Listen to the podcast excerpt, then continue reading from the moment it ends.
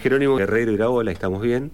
Y me interesa un poco que charlar con algo que irrumpió, por lo menos en las redes sociales, apareció, me parece súper interesante, que es bajo el nombre de Desafío Benoit. Y sobre todo porque me pareció interesante, que creo que te lo comenté o algo, eh, porque es un momento, al margen del vacío que hay en torno a lo político, en la construcción política, donde hace mucho tiempo, por lo menos que entiendo yo, que no se habla ni se discute de proyectos ni de ideas, sino que todo está de alguna manera hacerse eco, tomarse de lo que hizo mal el otro o de lo que no coincido con el otro para desde ese lugar construir mi poder. Pero no digamos una cuestión de construcción, sino de derrumbar al otro. Me parece que se habla muy poco o por lo menos no se piensa en ideas. Y me parece por eso que el, ver el desafío Benoit, punto de partida, eh, me parece súper interesante. Me interesa que les cuentes a la gente que está escuchando que, de qué se trata por lo pronto el desafío Benoit. Desafío Benoit es eh, el fruto de varias obsesiones que se fueron superponiendo. Una que es eh, profundamente individual, eh, que tiene que ver con que yo de los 16 años sueño con gobernar esta ciudad. es algo que me pasó. No, puedo explicar de dónde viene, ni, tampoco sé si es interesante explicar de dónde viene. En realidad es para rendir justicia a, a Desagastizábal, el profesor de geografía. Eh, hice un seminario de Gran La Plata, voy a contar la posta porque mm. está bueno también. todo el mundo se anotaba al seminario de Gran La Plata diciendo, eh, digamos, eh, de las optativas de quinto año, en quinto año uno está saliendo a bailar a la fiesta de egresados y demás, bueno, dicen que hay que estudiar poco. Entonces... Mm. Yo la verdad es que acá voy a hacer un, un, sincericidio, me comentaron un sincericidio, me anoté en Gran La Plata pensando en esta clave. Dije, bueno, listo, empiezo a pensar ya en la facultad. Eh, algo, que me lleve poco tiempo. Disfruto, eh, disfruto este último año con mis amigos y amigas del colegio y demás. Me partió la cabeza, o sea, estas cosas que te, agarran y te pegan un guantazo en el medio de la quijada. Y de Sagastizal me mostró una ciudad de La Plata que yo recorría, yo soy platense, pero la verdad es que no, no conocía desde la historia, cómo fue hilvanando historia con arquitectura, con, bueno, con todas las cuestiones que la ciudad tiene que son alucinantes. Eso hace que eh, digamos, en, en, en, esos años, en, esa clave, yo me, enamorara de, la ciudad y que le empezara a decir a mis amigos del colegio, che, yo en algún momento voy a hacer esto. Voy a hacer esto. Me miraban como diciendo, este pibe está piantado. Eh, y me siguen mirando, pero ya es como que eso pasó. Bueno, a ver si en una de esas pasa, ¿viste? Entonces ya me miran como con un poco menos de, de, mm, digamos, de, burla. Em, y después la otra obsesión superpuesta tiene que ver con que nosotros hace eh, varios años conformamos un, espacio político. con también la, intención de en algún momento dar la disputa por eh, la ciudad de La Plata. Eh, cuando esas dos obsesiones hicieron sentido y las cosas estuvieron dadas, que entendemos que fue a partir de, de finales del año pasado, principio de este, dijimos, bueno, lancemos la plataforma de esto, digamos, qué es lo que venimos pensando. Y, le pusimos desafío Benoit porque entendemos que hay que tomar eh, las ideas eh, las ideas fundacionales de la ciudad de La Plata. Más allá de que uno puede tener diferencias marcadas con algunos aspectos de la generación del 80, mm. yo no le escapo a esa discusión. Muchos me dijeron, che, ¿por qué Benoit, Rocha, Roca, como Partido Autonomista Nacional? Mm. ¿Viste? Como una cosa de. Bueno, digo, también hay que hacer una lectura de la historia no tan maniquea y mm. hay que poder pensar que hubo distintos momentos en la República Argentina en que existieron proyectos de país con el que uno puede no estar de acuerdo, pero, sí hubo un momento de planificación. Y mm. la Ciudad de La Plata es el, es el resultado, eh, hace poco lo, lo, esbozaba también en un tuit, ¿no? cuando se discuten grandes proyectos, el saldo, el producido social es muy bueno. Uno hoy, digamos, eh, eh, puede mirar a la ciudad de La Plata y decir, este es el saldo de una discusión política entre Roca y Rocha, ¿no? Eh, un poco más, compleja. Pero fíjate qué, qué nivel debe haber tenido esa discusión, esa mirada, que seguro tenía componentes personales, que seguro tenía otras cuestiones como las hay, pero digo, mirá qué potente eh, era eso que nos dejó una ciudad modelo, una ciudad que fue premiada eh, internacionalmente por una ciudad que fue la primera en tener alumbrado público, una mm. ciudad que fue pensada y concebida desde un paradigma higienista para que justamente el paradigma sanitarista eh, primara, digamos, con cloacas, con la posibilidad de este trazado y en, eh, endamero, que son estas cuadras que se cortan en forma perpendicular y, y, que además está emplazada norte, sur, este, oeste para que al menos dé o diera el sol.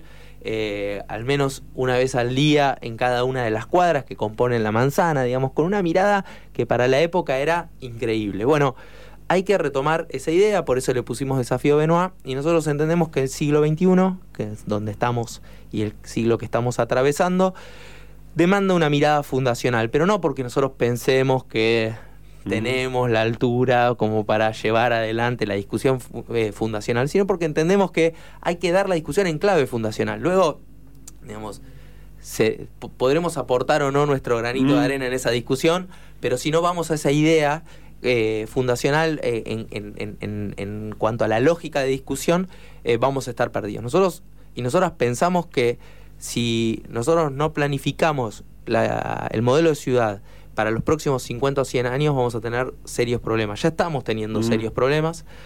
a mí no me gusta atribuírselos a una gestión en particular, porque entiendo que son problemas que son como capas geológicas de problemas. no, es, a ver, no salen eh, los problemas de infraestructura, los ciento, más de 170 asentamientos de la noche a la mañana. No, no surgen durante un gobierno. Ah, decir, ah, mirá, este gobierno que tiene, nada, a ver, no, no, mm. no, pasa. O sea, pensar que eso sucede de esa forma es, es eh, ser muy inconsistente y me parece que la política requiere más integridad y consistencia. Eh, y me hago cargo, digamos. Mm. No, no, no, no, me, no, no, voy a medir más ni, ni, ni, voy a mm. ser más, más copado por, por pegarle a, la gestión actual o a mm. la gestión anterior. Digamos, la verdad es que al menos en lo personal yo no me identifico mm. con varias gestiones hacia atrás de la ciudad de La Plata. Sí identifico puntos muy, muy interesantes y muy importantes de algunas de las gestiones. Si uno toma el periodo que a mí me gusta tomar, que es del 91 a la fecha, yo creo que los dos primeros gobiernos de Julio Alac fueron, mm. si se quiere, la última vez que en la ciudad de La Plata se pensó con clave fundacional. Se pensó un, horizonte. Después mm. discutimos si el, horizonte está bueno, está malo, podría haber sido mejor. Pero al menos había una brújula. ¿Cuál es la brújula hoy? ¿Por qué desafío Benoit? Bueno, ¿qué implica pensar para nosotros y nosotras en clave fundacional? Para nosotros hay dos dimensiones que son eh, urgentes. Y, el punto de encuentro entre lo urgente y lo importante, que a veces en política no van de la mano. Uno es la producción. La ciudad de La Plata, eh, en términos de productivos, tiene un problema. Tiene un problema que hay que resolver. O sea, nosotros, las y los platenses, estamos teniendo un problema para producir valor. Eh, y eso se ve se pone en manifiesto en un decrecimiento año a año del producto bruto, es decir, de la cantidad de bienes y servicios que producimos a lo largo de un año y encuentra algunos límites para poder pensar en un proyecto de prosperidad y bienestar para las grandes mayorías. O sea, si vos no producís y no tenés una dinámica productiva que te genere flujo de circulación de personas, industrias derivadas, comercio, florecimiento eh, eh, de, en determinadas zonas porque van creciendo la actividad productiva, y eso genera que la gente mueva, compre. Eh, bueno, vamos a tener un problema enorme, ya lo estamos teniendo. Para nosotros la industria eh, que debería instalarse en La Plata, es la industria del conocimiento, es la industria de la investigación y el desarrollo. Hay proyectos comparados y modelos comparados que dan la pauta de que eso funciona súper bien. O sea, el otro día lo escuchaba Pergolini con Rebord y decía, eh, Pergolini, una buena idea te salva, dos te ponen en un nivel increíble. Bueno, nosotros estamos generando en la Ciudad de La Plata ideas todo el tiempo. Hay digamos, científicos, científicas, artistas todo el tiempo estamos produciendo valor, el problema es que no estamos discutiendo cómo radicamos ese valor en la plata, cómo hacemos que ese valor genere prosperidad, prosperidad para la persona que lo crea y que hace el esfuerzo de estudiar, de, de presentarse una beca de investigación, de luego hacer la carrera de investigador o investigadora, de luego tener o dirigir un laboratorio de investigación en una de las universidades más prestigiosas de, América Latina y por qué no del mundo. el tema es cómo lo radicamos. Yo creo que la universidad en eso está más avanzada que la gestión municipal. O sea, hoy eh, la idea de Fernando Tauber, que es una suerte de neodesarrollismo muy interesante desde, la, desde la industria del conocimiento, está poniendo este tema en agenda. Requiere un municipio que eh, rápidamente se alinee con eso y que genere un ecosistema de, productivo que permita instalarse, hacer instalación de empresas de base tecnológica y justamente acompañar a los desarrolladores y desarrolladores, a los artistas y las artistas en este, en este proceso de poner en valor lo que ellos producen. Y el segundo elemento que me parece que es, que es elemental, hay muchos más, Desafío Benoit tiene mm. como siete u ocho puntos que son muy importantes, pero hay otro que es eh, elemental que es eh, esta idea de empezar a producir una identidad, un valor comunitario y colectivo a partir del patrimonio, de la historia y del turismo. Mm. Yo digo el turismo es una industria importante, el turismo, creo que La Plata está completamente desperfilada en términos turísticos, pero me parece que además cuando vos empezás a recibir afluentes eh, de, turistas, eh, se, eso te da la, la oportunidad de poner en valor lo que tenés, lo que sos, lo que querés mostrar. Y me parece que nosotros abandonamos esa discusión identitaria. El otro día me lo decía un amigo, lo voy a poner con un ejemplo claro. Un amigo que trabaja mucho en Capital, es gerente de una empresa, me dice, cuando yo voy a Capital a las oficinas de mi empresa y me preguntan si soy de La Plata, yo hasta hace muy poquito decía, sí, La Plata, como no tiene mm. nada que ofrecer, ¿no? O sea, sí, mm. soy del Lobo, dice, pero más que eso, como no, nada.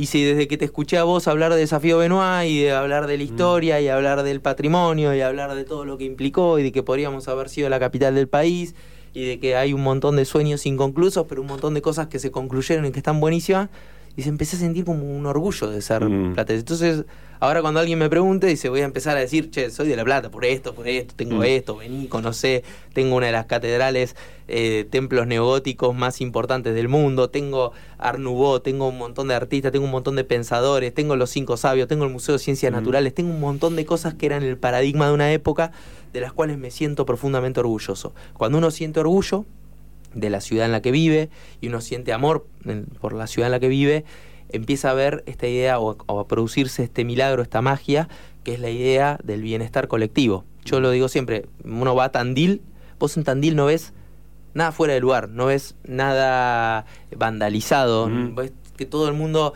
pone todos los recursos y su empeño en poner linda la vereda al frente de la casa, tener todo, uy, todo lindo, le pegué al micrófono porque me apasiona hablando de esto. Y vos decís, ¿por qué? Porque ahí hay una idea de comunidad. Entonces, cuando vos ves que el vecino levanta y que el al frente levanta y que el, el intendente levanta porque levanta la vara y porque ves que todo el mundo empieza a levantar la vara, vos también te esforzás desde tu lugar para levantar, porque entendés que hay algo que se juega desde el plano de lo colectivo. Entonces, el desafío de Noa es construir comunidad y construir las bases para poder hacer una ciudad habitable y, sustentable, eh, social, humana, en términos de desarrollo, para los próximos 50 o 100 años. Buenísimo. Gracias Jerónimo por la visita. Antes de cerrar, ya cerramos, pero ¿dónde la gente que le interesa saber más, porque digamos, contaste dos puntos, pero son más, ¿dónde pueden acceder eh, a este proyecto? Bueno, nosotros nos estamos autofinanciando, con lo cual las redes sociales para nosotros son muy importantes. Eh, y a través de, mis redes, eh, que es arroba J con J G E R O G I, que es Jerónimo Guerrero Iraola, eh, pueden o, están colgado el documento, muchas de las cuestiones y discusiones que venimos haciendo, y además pueden, estamos generando algunas reuniones con, técnicos, con profesionales, con personas que se interesan, así que también pueden integrar las distintas comisiones de trabajo y bueno, está abierto, es un proyecto que además es, en clave wiki también, ¿no? Es, colaborativo y la idea es también que, que se vaya nutriendo de muchas experiencias e ideas. Perfecto.